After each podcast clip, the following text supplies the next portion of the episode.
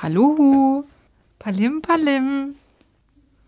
Können wir so die Folge nicht anfangen, wie du sagst, hallo, Palim Palim. Avon läutet. Religion und Vorurteil.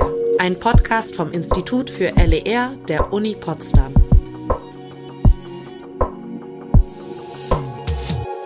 Kurzes Intro. Ich war gerade in Italien und da in Neapel gibt es überall so ein, so ein Mitbringsel, so ein Souvenir, was man kauft. Das sieht aus wie eine Pepperoni. Und das verschenkt man, das soll Glück bringen und den bösen Blick abwehren. Also wo wir dann beim Thema äh, wären. Ist es eine echte Pepperoni? Nee, aber die wird als Kettenanhänger, als Schlüsselanhänger, als alle, alle mögliche Arten von Anhänger wird das verkauft und du und du und, und du hast ähm, und ich habe gefragt, woher kommt, warum immer diese blöde Pepperoni überall, ja?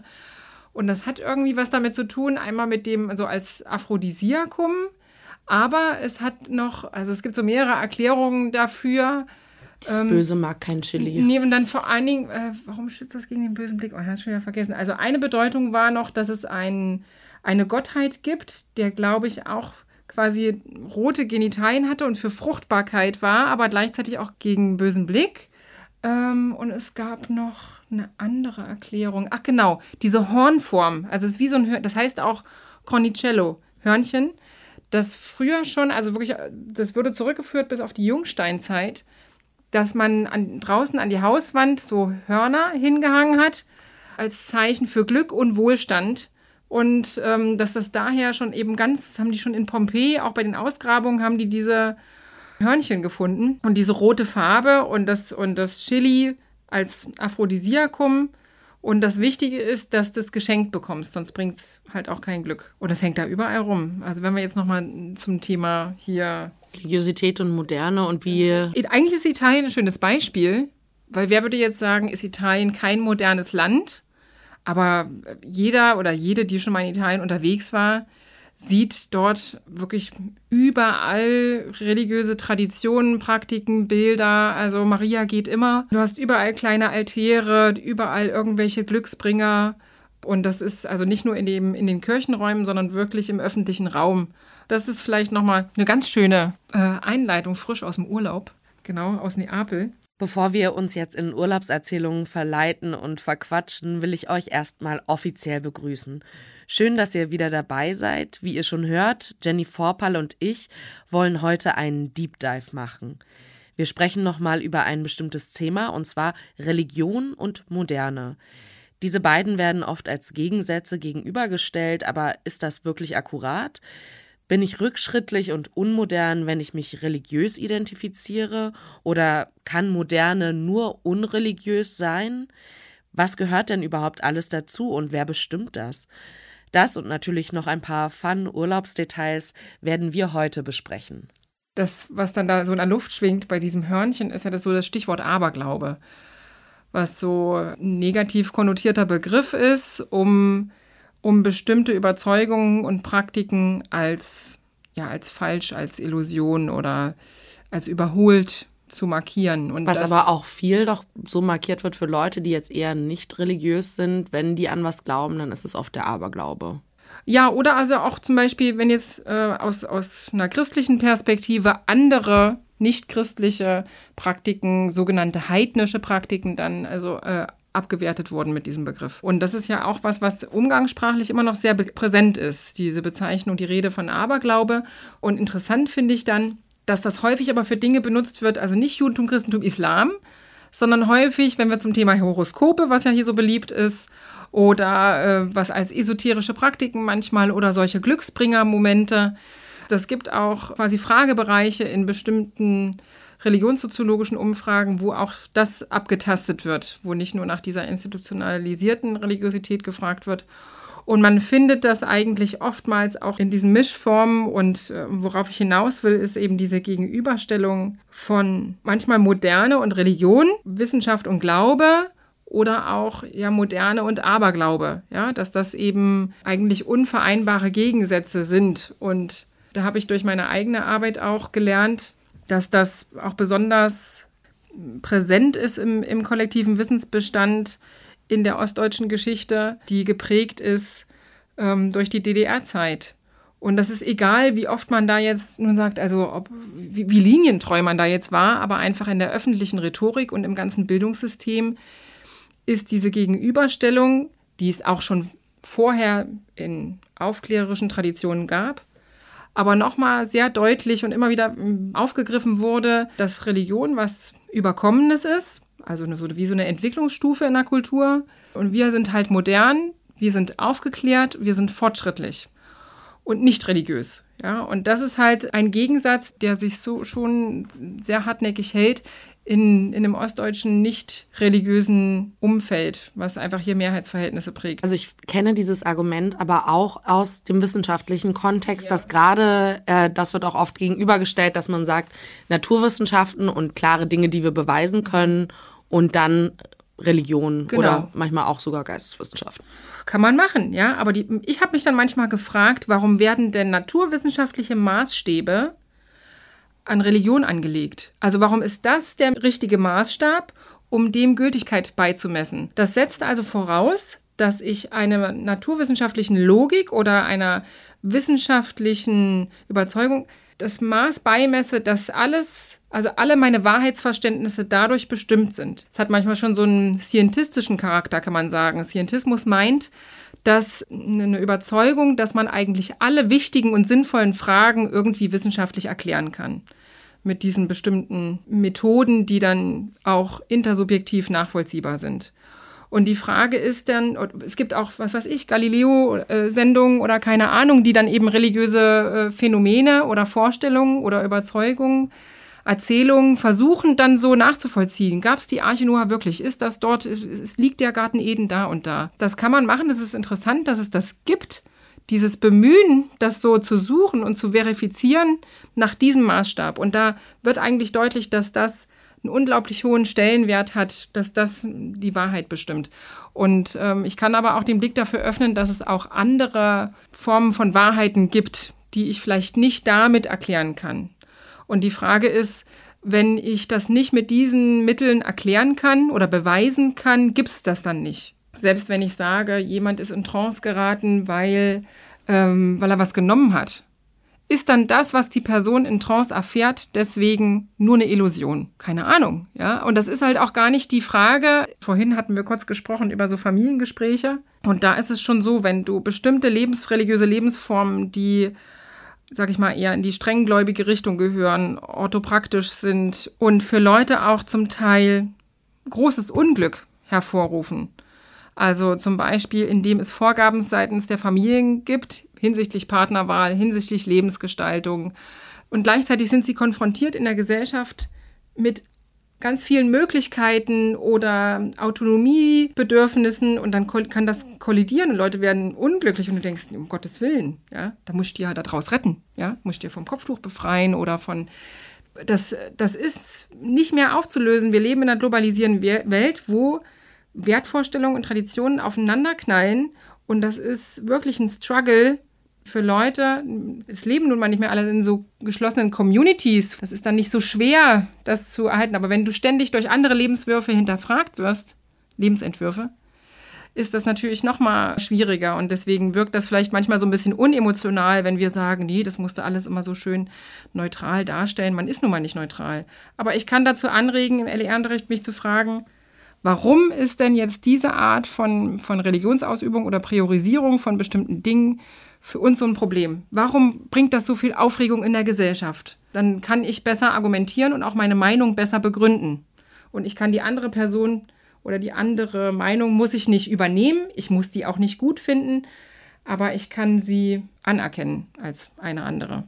Also das ist halt vielleicht ein großes Missverständnis, dass es darum gehen sollte, dass, dass da ein Konsens rauskommen muss. Weder bei uns im Projektkurs noch innerhalb der Gruppen noch innerhalb des LEA-Unterrichts sondern sie sollen lernen, äh, zuzuhören, nachzufragen und ihre Meinung zu begründen. Also es kommt ja, würde ich sogar fast sagen, aus zwei Richtungen. Als du gerade das Beispiel gemacht hast, habe ich auch so überlegt, die, diese Ansprüchlichkeit an diesen Kontrast zwischen Religiosität und Moderne kommt zum Teil ja dann argumentativ aus einigen religiösen Gruppen heraus, die dann sagen, wir grenzen uns davon ab, wir wollen nicht quasi die Moderne zu uns reinlassen. Und dann gibt es halt das Argument quasi in Anführungsstrichen aus der Moderne, oder aus der nicht religiösen Welt auch in Anführungsstrichen zu sehen, die auf Religionen guckt und sich davon dann ganz absentieren will und sagt, aber wir, wir sind, wir leben in einer wissenschaftlichen Welt und haben nichts mit dem Religiösen zu tun. Also es ist ja durchaus aus von beiden Seiten eine Bewegung. Ja, genau, also man muss halt, also das sind zwei wichtige Felder, die man jetzt hier aufmacht. Das eine ist, ähm, und ich habe auch schon immer überlegt, wie man das konzeptionalisieren kann. Also in dem Bemühen, unsere gegenwärtige Welt zu erfassen, gibt es verschiedene Entwürfe. Ja? Das eine ist so eine Modernisierungserzählung, dass man sagt, also es gibt einfach bestimmte Modernisierungsprozesse, zum Beispiel Demokratisierung, Industrialisierung äh, und dann zum Beispiel auch Säkularisierung und die, diese, die, dann werden die Gesellschaften sich im Laufe der Zeit ähnlicher. Ja, so. Ähm, und andere betonen eher, dass ähm, es gibt eine Vielfalt von Modernitäten und Modernisierung verläuft nicht immer gleich. Und es hat verschiedene Wege zu Modernität, was immer mit den historischen und kulturellen Bedingungen so zu tun hat. Und man muss dann wieder, das ist immer so dieses ewige, diese ewige Balance zwischen, sehe ich jetzt alles nur wieder als Einzelfall, dann habe ich aber gar keine Idee davon, wann ist denn nun was modern? Sind wir jetzt alle modern? Sind alle Länder modern? Woran mache ich das eigentlich fest?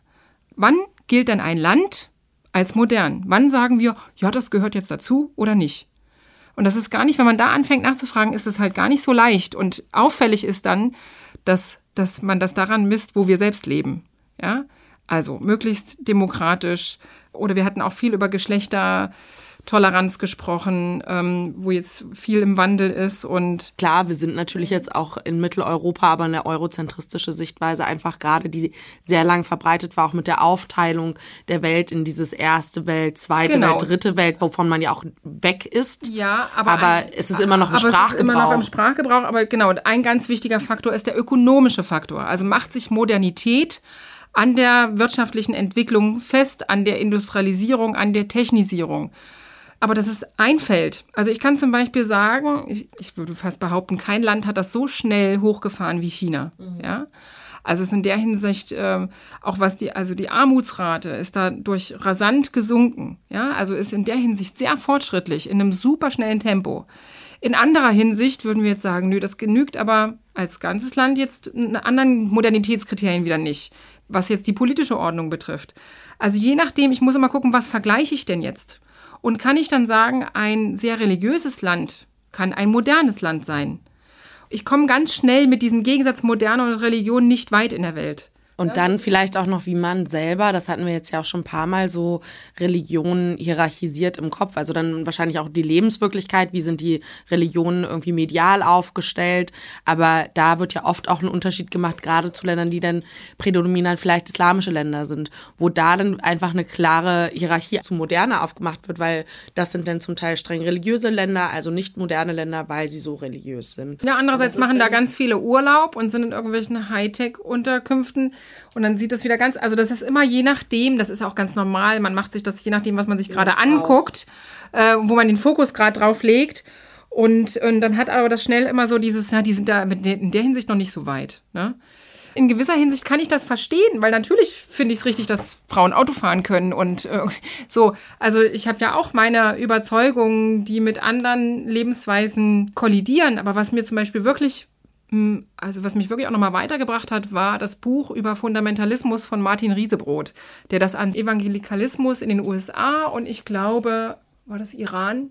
Also es ging auch um islamischen Fundamentalismus, bin mir jetzt bei dem Länderbeispiel nicht mehr so sicher. Und das war halt interessant, weil er wirklich aufgezeigt hat, warum bestimmte Dinge auch ähm, ein Fokus war, Unterschiede zwischen Männern und Frauen, diese patriarchale Ordnung, warum die ähm, diese fundamentalistischen Strömungen ein, ein modernes Phänomen sind. Also eine Reaktion auch auf Entwicklungen in der Moderne. Modernisierungsprozesse sind nicht für alle ein Segen haben unterschiedliche äh, Entwicklungen und Reaktionen hervorgerufen und ich kann, es kann auch die Reaktion hervorrufen, ich möchte was bewahren und ich brauche Orientierung in diesen unendlich vielen Möglichkeiten und es gibt mir eine Ordnung, es gibt mir einen Sinn oder sie haben in dem Rahmen, den sie haben, einen bestimmten Platz gefunden oder eine Legitimation. Und dann ist das nicht, dass ich das gut heiße, was mit Fundamentalismus gemacht wird oder was bestimmte fundamentalistische Gruppen mit anderen Menschen machen oder mit ihren, mit ihren, ähm, mit, mit, sich machen, ist jetzt blöd ausgedrückt. Aber ähm, ich kann besser verstehen, warum es das gibt. da denke ich, da ist dann eben schon viel gewonnen und ich denke, man kann dann eher sprechen von einer Vielfalt von modernen und es ist aber so, wenn man auch immer sagt Eurozentrismus, gut, aber bestimmte Sachen hatten einen europäischen Ausgangspunkt. Also wenn man sagt, die intellektuelle Revolution, die angefangen hat, soziale Ordnung zu hinterfragen, das betrifft auch viele politische und religiöse Autoritäten, äh, hat das schon deutliche europäische Wurzeln, die aber schnell Auswirkungen oder auch woanders rezipiert wurden oder sich, sich ausgebreitet haben. Aber glaubst du nicht, dass das auch nur einfach eine, eine Wissensschule ist, die, die bei uns einfach total dominant ist, weil wir natürlich aus Mitteleuropa kommen und das bei uns stärker vertreten wird, werden wir beide jetzt an einem anderen Ort auf der Welt, würden wir vielleicht auch eine andere Art der Wissensschule und der, mhm. wie, wie das generiert ist? Das kann sein, aber wenn ich sage, also das ist jetzt eigentlich nicht nur meine subjektive Meinung, sondern es gibt innerhalb der Modernisierungsdebatte ganz viel Streit, auch innerhalb der wissenschaftlichen Community. Aber es gibt schon einen, sage ich mal, relativ breiten Konsens, dass es einmal dieses Hinterfragen und damit auch die Veränderbarkeit der sozialen Ordnung, damit auch der Autoritäten äh, und damit auch bestimmten demokratischen Strukturen, anderen Institutionen, sowas wie Rechtsstaatlichkeit, sowas wie Zivilgesellschaft, sowas wie Privatsphäre, Marktökonomie.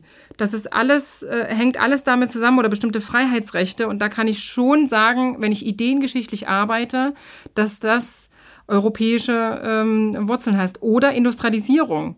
Es ist einfach so, dass bestimmte technische Entwicklung, das hat wieder verschiedene Gründe, auch äh, mit Ressourcen, mit Kolonialismus und Großbritannien. Aber hm, das ist so, dass es da Erfindungen gab, die bahnbrechend waren, die dann aber auch exportiert wurden, die von anderen Ressourcen gelebt haben, die woanders wieder verändert wurden.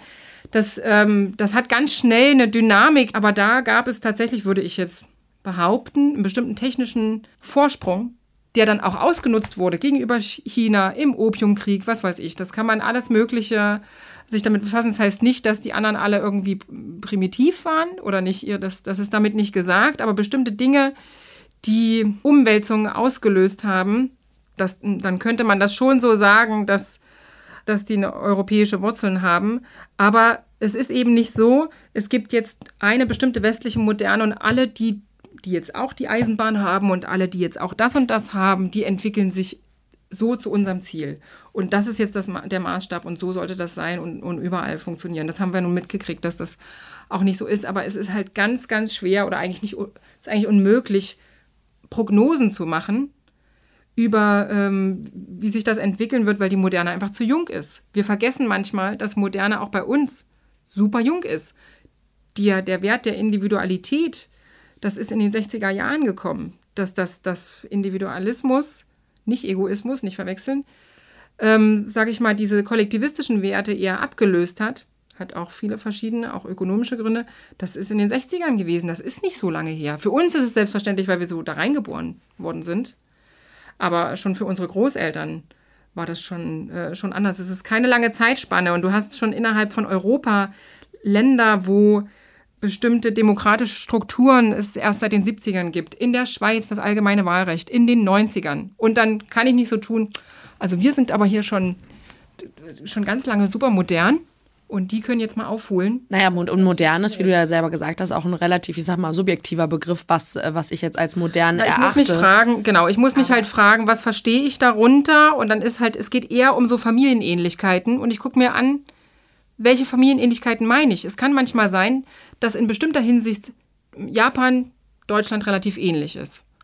In, und, also ähnlicher vielleicht als irgendein Nachbarland von uns. Ja? Oder ähm, sind die Wissenschaftsstandards zwischen Belgien und Brasilien jetzt so verschieden?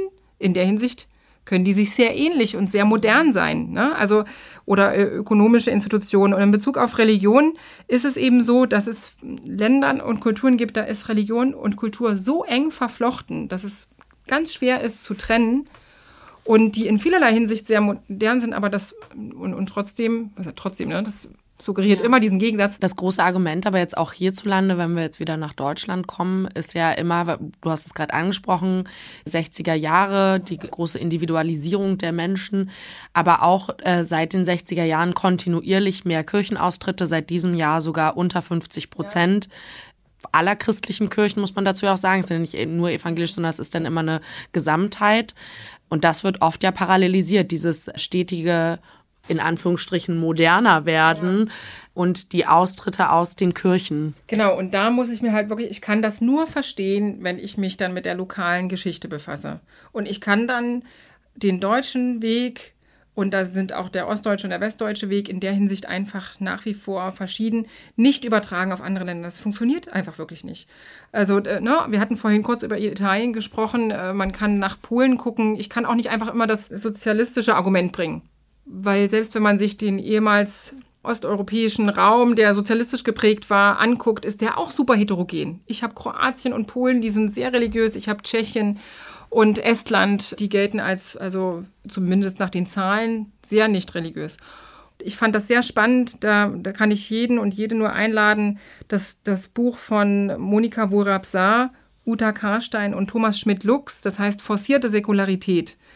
Äh, die haben Interviews gemacht mit Familienmitgliedern aus drei Generationen aus Ostdeutschland und haben die eben alles Mögliche über ihre Überzeugungen, ihre Familiengeschichte gefragt und eben auch immer mit dem Fokus auf, auf Religiosität. Also ich habe da wirklich darüber viel verstanden und man hat durch diese O-Töne eben auch schön diesen, diesen empirisch nahen Charakter. Und da siehst du, dass Nicht-Religiosität ein Merkmal ostdeutscher Identität geworden ist. Also für breite Bevölkerungskreise, ja nicht für alle, aber doch für große Teile. Und da ist es so, dass man hat nun gedacht, naja, dann wenn, wenn in, nach der sogenannten Wende, da gibt es nicht mehr die Repressionen des Staates und dann können sie alle wieder religiös werden. Und das ist aber nicht passiert. Also haben sich Religionssoziologen gefragt, ja, warum denn eigentlich nicht? Das ist, weil religiöse Angebote laufen ins Leere, wenn du dir keine Fragen in die Richtung stellst. Wenn du das nicht als relevant für dein Leben erachtest, warum solltest du denn jetzt mit einmal da religiöse Antworten oder Praktiken nutzen?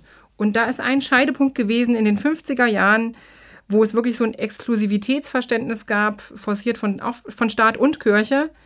Also du musst jetzt entscheiden, bist du loyal gegenüber dem Staat oder der Kirche? Schickst du dein Kind zur Konfirmation oder zur Jugendweihe? Diese Unvereinbarkeit hat dann dazu geführt, dass eine ganz, ganz große Mehrheit in sehr kurzer Zeit sich für Jugendweihe entschieden hat und gegen die Kirche. Da sind die Austritte nach oben geschnellt. Da hat man aber schon gesehen, dass viele nur noch eine lose, eine lose Verbindung zur Kirche haben. Dass also diese Entscheidung, klingt jetzt blöd, aber nicht so schwer gefallen ist. Ja? Also es war nicht mehr so ein enger Teil ihrer nationalen Identität, wie das vielleicht noch äh, in, in preußischen Zeiten war. Oder du hast schon in Thüringen und Sachsen Arbeitervereinigungen gehabt, die nicht religiös waren. Also das sind äh, viele Faktoren. Und wenn dann die ausgetreten sind, die Eltern, ist die Wahrscheinlichkeit, dass die Kinder dann mit einmal wieder eintreten oder religiös werden oder Praktiken neu aufnehmen, relativ gering. Und deren Enkel dann auch wieder nicht, sondern die haben es denen dann freigestellt, der nächsten Generation. Die haben sich meistens dagegen entschieden. Und dann etabliert sich quasi eine innerfamiliale Nichtreligiosität, die genauso weitergegeben wird wie religiöse Traditionen in, in, in, religiösen Familien. Aber ist das nicht wahrscheinlich auch ein bisschen noch auf die Rolle der Schule zurückzuführen? Also ich weiß zum Beispiel, wenn man jetzt auf die Nationalsozialisten schaut, war das ein ganz eklatanter Teil, wie da Ideologie in Schulen verbreitet wurde und wie das auch von Lehrern mitgetragen wurde, wie das dann quasi an die Kinder mitgegeben wurde, was eklatanten Anteil hatte an dem Erfolg der Nationalsozialisten. Ja.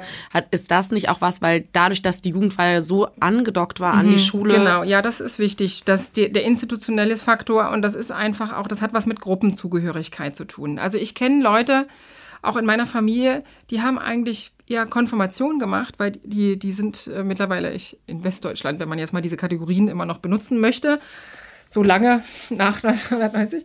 Aber ähm, weil heute dann alle in der Klasse Konfirmation gemacht haben und bevor du nichts machst, hast du das eben mitgemacht als gemeint und kannst, okay, also halbwegs gehe ich mit mit den Wertvorstellungen. Und genauso funktioniert das auch andersrum. Das ist so ein bisschen der Mehrheitsdruck und die Anpassungsbereitschaft. Da ist eine gewisse Flexibilität da. Das machen natürlich nicht alle. Es gab natürlich genauso christliche Familien in der DDR, die gerade zu ihrem Identitätserhalt daran festgehalten haben, in Abgrenzung zum Staat. Das gab es natürlich auch. Aber es ist halt so, dass das eine gewisse Anziehungskraft hat. Dann ist es äh, staatlich gestützt gewesen durch die schulischen Institutionen. Du hast diese, das Bild auch von Kirchen als herrschaftssichernden Institutionen, denen zu misstrauen ist. Du hast religiöse Traditionen, die als Kulturgut, und dann wird das aber so was Historisches, so was man im Museum angucken kann, aber nicht so was Ernstzunehmendes. Und dann kann das kommen zu so einer Diskreditierung oder Skepsis gegenüber Religion als Ganzen. Nicht nur gegenüber Kirche oder Christentum. Und oftmals gibt es dann auch so eine Gleichsetzung. Du siehst dann, wenn man dann genauer nachfragt, wird häufig eher gegen Kirche, institutionalisierte gesprochen, aber Religion als Ganzes bezeichnet. Und das ist dann halt eben, dass du eine gewisse Entfremdung hast vom Christentum, von Religion generell, die so groß ist zu allen religiösen Ideen, dass das alles befremdlich wirkt irgendwie. Und dann ist die Distanz, das ist was, was wir mit einem Teil unseren Studierenden erleben, erstmal wieder Brücken schaffen müssen, warum es trotzdem plausibel sein kann, sich damit zu befassen. Und was man dabei beachten muss, ist nicht nur sowas wie, dass das staatlich unterstützt ist, sondern wenn viele Leute austreten, dann ist auch deine Nachbarschaft immer nicht religiöser. Du hast einfach viel weniger Anlass, dich über diese Themen zu unterhalten. Wenn du kirchlich heiraten willst, gerätst du mit einmal unter Rechtfertigungsdruck. Du hast nicht das Stützen der lokalen Gemeinschaft. Also das sind viele Faktoren, das hört man jetzt schon raus, die dazu führen, dass es da so eine äh, prägnante Säkularität gibt, die eben sehr nachhaltig ist und immer noch fortwirkt. Und das kann dann manchmal helfen, wenn man mal kurz rauszoomt und sich eine Weltkarte anguckt und sieht, dass Nichtreligiosität gesamtweltlich gesehen ein Minderheitenphänomen ist. Also 84 Prozent sagen, sie fühlen sich einer Religion zugehörig. Da kann ich mich jetzt fragen, ja, sind, sind die jetzt alle nicht modern oder warum ist das so? Ne? Sowas kann zum Fragen anregen und ich finde das ganz interessant, wenn ich mal mit solchen Statistiken komme. Die einen wundern sich, hä, in Deutschland gibt es so viele Nichtreligiöse, prozentual, und die anderen wundern sich über die gleiche Statistik hä, hier gibt es so viele Religiöse. Also sie haben dieselben Zahlen, aber lesen das anders. Die Argumentation, die ich jetzt von einigen gehört habe, na, ich komme aus Ostdeutschland, ich mhm. bin, ich bin nicht religiös. Mhm. Also wie du schon sagst, das geht für viele und heute, das sind, also im Endeffekt sind es ja nicht mal Millennials, das ist Gen Z und es ja, ist in Gen Z immer noch, aber selbstverständlich. selbstverständlich als ostdeutsche Person eine Nichtreligiosität vorauszusetzen. Und was ich dann noch, das hattest du auch schon ein paar Mal angeschnitten, ganz interessant finde, ist, dass Nichtreligiosität als homogene Gruppe wahrgenommen wird, aber in Wahrheit auch sehr heterogen ist. Genau. Das eine ist immer, dass man auch immer noch mal gucken muss, es gibt auch Stadt-Land-Unterschiede. Also die, die jetzt in, in Berlin groß geworden sind, haben dann auch andere Kontakte. Es geht einfach ganz viel um persönliche Kontakte. Und wenn du keine Berührungspunkte hast in deinem Umfeld, warum sollte es für dich ein wichtiges Thema sein oder warum soll es für dich plausibel sein, wenn man danach fragt, was für Erfahrungen haben dazu geführt, dass, dich, dass du irritiert warst oder dass sich Vorstellungen über Religion verändert haben, dann ist das zum Beispiel auch über Reisen. Oder auch häufig erst im Studium. Also im Studium begegnen sich, also wir haben ja auch eine heterogene Studierendenschaft oder sie sind dann eben mit in Lehrveranstaltungen mit den Themen konfrontiert, dass dadurch auch viel in Bewegung äh, gerät. Also das ist das eine. Und was du gerade angesprochen hast, und das finde ich eben auch so schön in der Gruppe ähm, die wir hier über das Jewish Matchmaking gehört haben, aber auch eine andere Gruppe von mir hat zum Beispiel die Darstellung vom Islam in Türkisch für Anfänger untersucht, dass es um ähm, interne Vielfalt geht. Und da habe ich dann zum Beispiel die Gruppe der sehr religiösen, engagierten. Und davon gehen die meisten Studierenden zum Beispiel aus. Also religiös ist jemand, der orthodox, orthopraktisch ist, also der sich an die Regeln hält, die eine religiöse Institution vorgibt. Ja? Und das spricht denen aber auch irgendwie wenig Mündigkeit zu, dass die, äh, wenn man sich dann ein bisschen besser damit befasst, das war dann eben deswegen wegen der Matchmaking-Show so schön, dass sie eben sehen, dass die, die, die passen das ja auch die ganze Zeit an und leben ihr normales Leben und wägen ab, wann befolge ich welche Regel. Was war das mit dem, mit dem Koscher? Also zu Hause esse ich Koscher, aber wenn ich unterwegs bin, halt nicht, weil es einfach zu schwierig umzusetzen ist. Mhm. Ja? Und mit koscher meint halt zum Beispiel als kleinen Exkurs auch nicht nur, dass die Person dann vielleicht draußen Schwein ist, aber wenn man streng sich an die Kashrut hält, heißt das zum Beispiel auch, ich dürfte nicht von einem Teller essen, der erstens nicht als koscher erachtet wird wegen seines Materials, aber zweitens auch, der mal Fleisch berührt hat zum Beispiel. Das heißt, das könnte unter Umständen bedeuten, dass es nicht koscher ist, auch wenn die Person prinzipiell das Essen prinzipiell koscher wäre. Und das haben die ja auch quasi immer so abgetastet bei den potenziellen Partnern, wie, wie koscher muss es sein, so. Und dann werden ganz oft auch pragmatische Entscheidungen äh, getroffen, ne? Oder ich gehe in die Mensa und dann nehme ich das Vegetarische Gericht oder alles so. Das sind solche Sachen, die, dass man jetzt unterscheidet, dass diese 84 Prozent der Weltbevölkerung nicht alles streng religiöse sind. Äh, und auch die streng religiösen in sich Dinge unterschiedlich handhaben und äh, Prioritäten setzen oder sie, sich, sie sich selbst ist. aneignen. Es geht immer auch um, um Aneignungsprozesse. Ähm, also ich beziehe mich da auf eine Studie von Jörg Stolz und KollegInnen, die in der Schweiz eine Studie gemacht haben über einen sehr langen Zeitraum und Leute befragt haben in mehreren Generationen. Und da sagen sie, gibt es zum Beispiel noch die Alternativ-Spirituellen, also die punktuell verschiedene Praktiken rezipieren, aber jetzt nicht so eine feste ähm, Gemeinschaft haben und sagen, ich bin spirituell, aber nicht religiös. Ja, verstehen also darunter was anderes, was eine individualisierte Form, die manchmal auch so, manchmal die Form von Patchwork-Religiosität annehmen kann oder ich nehme Heilpraktiken in Anspruch. Das kann da reinfallen. Und dann gibt es die Gruppe der Distanzierten und dann auch die der nicht-religiösen und säkularen.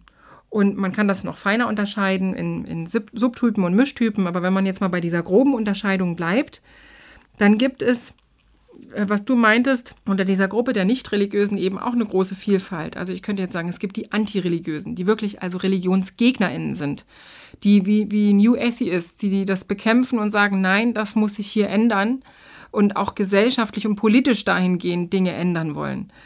Also die Mehrheit der Säkularen, die jetzt da in der Schweiz äh, befragt worden sind, beschreiben sich als nicht religiös, sind aber eigentlich selten antireligiös. Meistens sind sie eher so gleichgültig. Das nennt man so, also in, die Indifferenten, die sich nicht gegen Religion bewusst entscheiden, sondern die können einfach nicht so viel damit anfangen.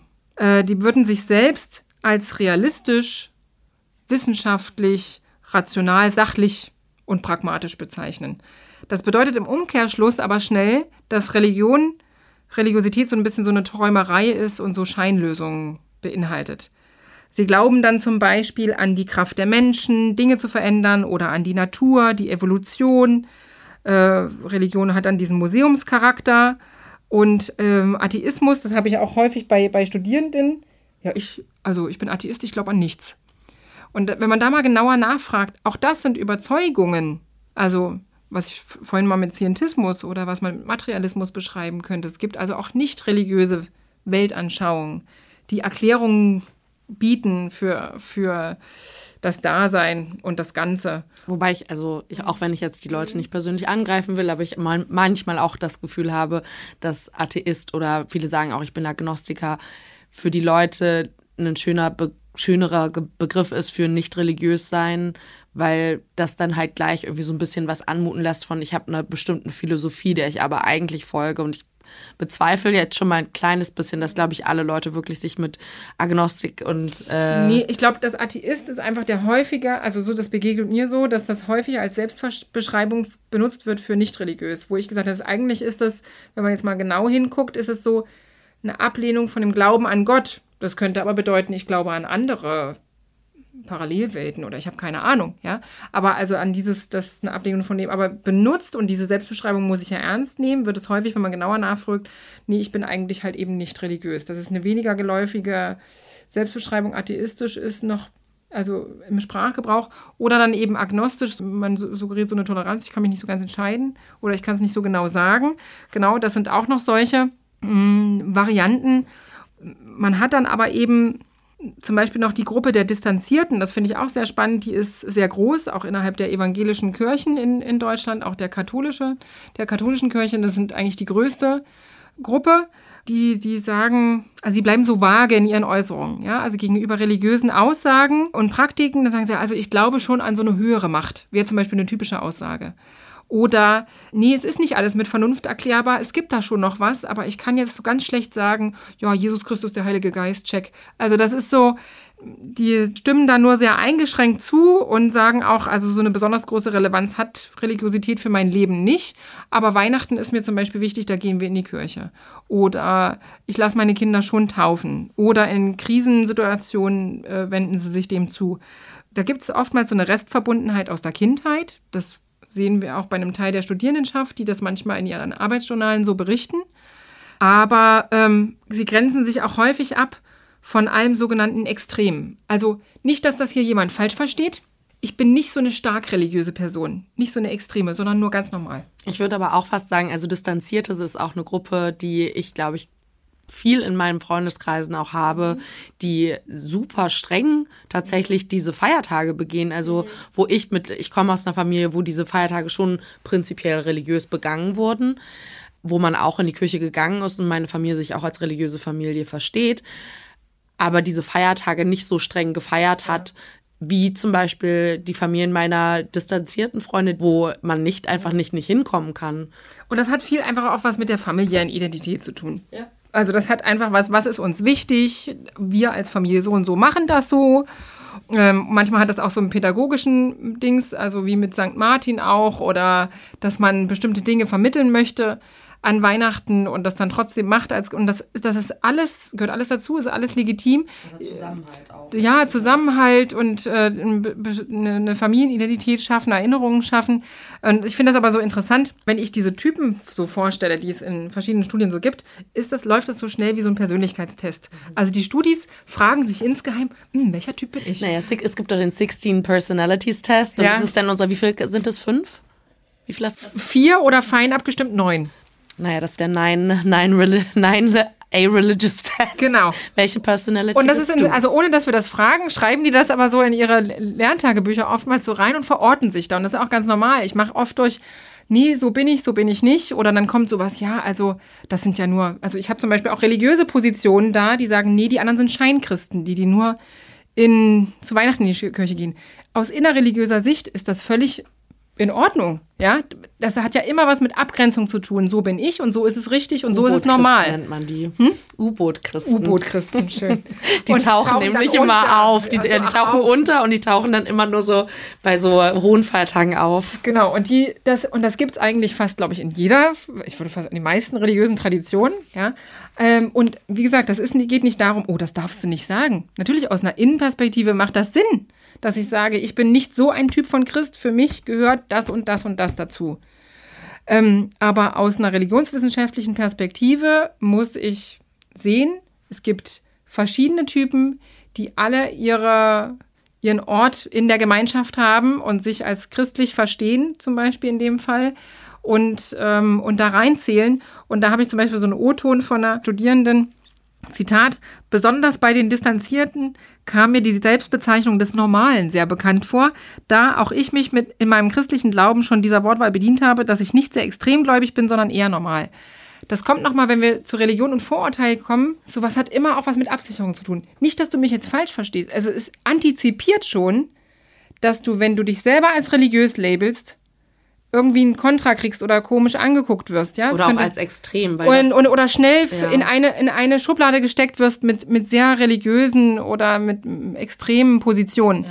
Und das willst du schnell antizipieren und dich davon distanzieren. Sowas habe ich oft auch schon in irgendwelchen Zwischengesprächen an Imbissen, wo ganz schnell mir erklärt wird, ich habe auch wie das Gefühl ist. manchmal, dass es so eine, eine Bedeutung, äh, die aus dem Englischen ein bisschen rübergeschwappt ist, weil dieses, wenn man sagt, äh, I'm religious, also viele unterscheiden sich da, auch da ist nämlich die Differenzierung in den Begriffen nochmal anders. Und dann, wenn man da sagt religious, meint das tatsächlich meistens eher, glaube ich, einen orthodoxeren Ansatz, ja. als hier, wenn man sagt, religiöse ist eher eine, eine Gruppensammlung von Leuten, die verschiedene schwere Grade, wollte ich jetzt sagen, ja, verschiedene ja. Intensitäten von Religiosität sagen, betreiben. Also man muss dann eben fragen, so was ist denn das für dich jetzt zum Beispiel? Für viele ist es trotzdem wichtig, sich zum Beispiel als christlich zu bezeichnen, weil sie damit bestimmte Werte verbinden und damit ausdrücken wollen, dass sie so und so sind. Also sich damit identifizieren mit, mit einer bestimmten Ethik und gar nicht mit, irgend, mit, mit bestimmten dogmatischen Glaubenssätzen. Und das ist mir halt wichtig, das einfach aufzubrechen bei Studierenden, dass sie nicht gleich Religion ist gleich Kirche, ist gleich Check Jungfrauengeburt und hä? also so, dass das so aufgebrochen wird, dass, dass sie nicht erstmal ein katholisches Religionsverständnis, das ist wirklich auffällig, ja. Als ob alle Religionen nach dieser Logik funktionieren, dass es eine festgesetzte Dogmatik gibt, die zwar auch Entwicklungen durchmacht, aber trotzdem noch anders funktioniert, als das zum Beispiel in der islamischen Rechtsprechung oder im Judentum ist. Das hat noch einen anderen diskursiven Charakter. Oder dass das auch im evangelischen Christentum anders funktioniert, wo sich hier in der EKD ja auch demokratische Strukturen institutionalisiert haben ähm, sich da ein Katechismus ganz anders liest als ein katholischer. Ich glaube aber auch da denke ich mir oft, äh, dass gerade das Katholische, auch wenn es oft dämonisiert wird, aber mhm. auch finde ich die äh, katholische Glaubensstruktur popkulturell einfach ja. viel stärker aufbereitet wurde. Also schon wenn ich jetzt Glöckner von Notre Dame nehme. Ja, das, das ist, ist halt die christlich, wenn Leute sagen christlich, meinen sie oft katholisch. Vatikan. Vatikan. Papst. Katholisch. Also, Also das ist halt- die Differenzierung ist da auf jeden Fall nicht Das da. ist, äh, ich meine, es ist zum einen ja interessant, dass man sich dann auch wirklich mal mit Katholizismus befasst. Äh, er ist äh, sehr weit verbreitet in der Welt und dass man sich dann mal, dass man mal nach Latein- Lateinamerika schaut oder, Oder Afrika auch. Ja, genau. Und dass man dann, ähm, das mache ich zum Beispiel in anderen Seminaren, wenn es um Material Religion geht oder religiöse Rituale, dass man da eben auch mal schaut, wie, wie sieht da ein Totensonntag aus, dass das eine andere Ästhetik und sich da auch ähm, bestimmte Vorstellungen und Praktiken vermischt haben.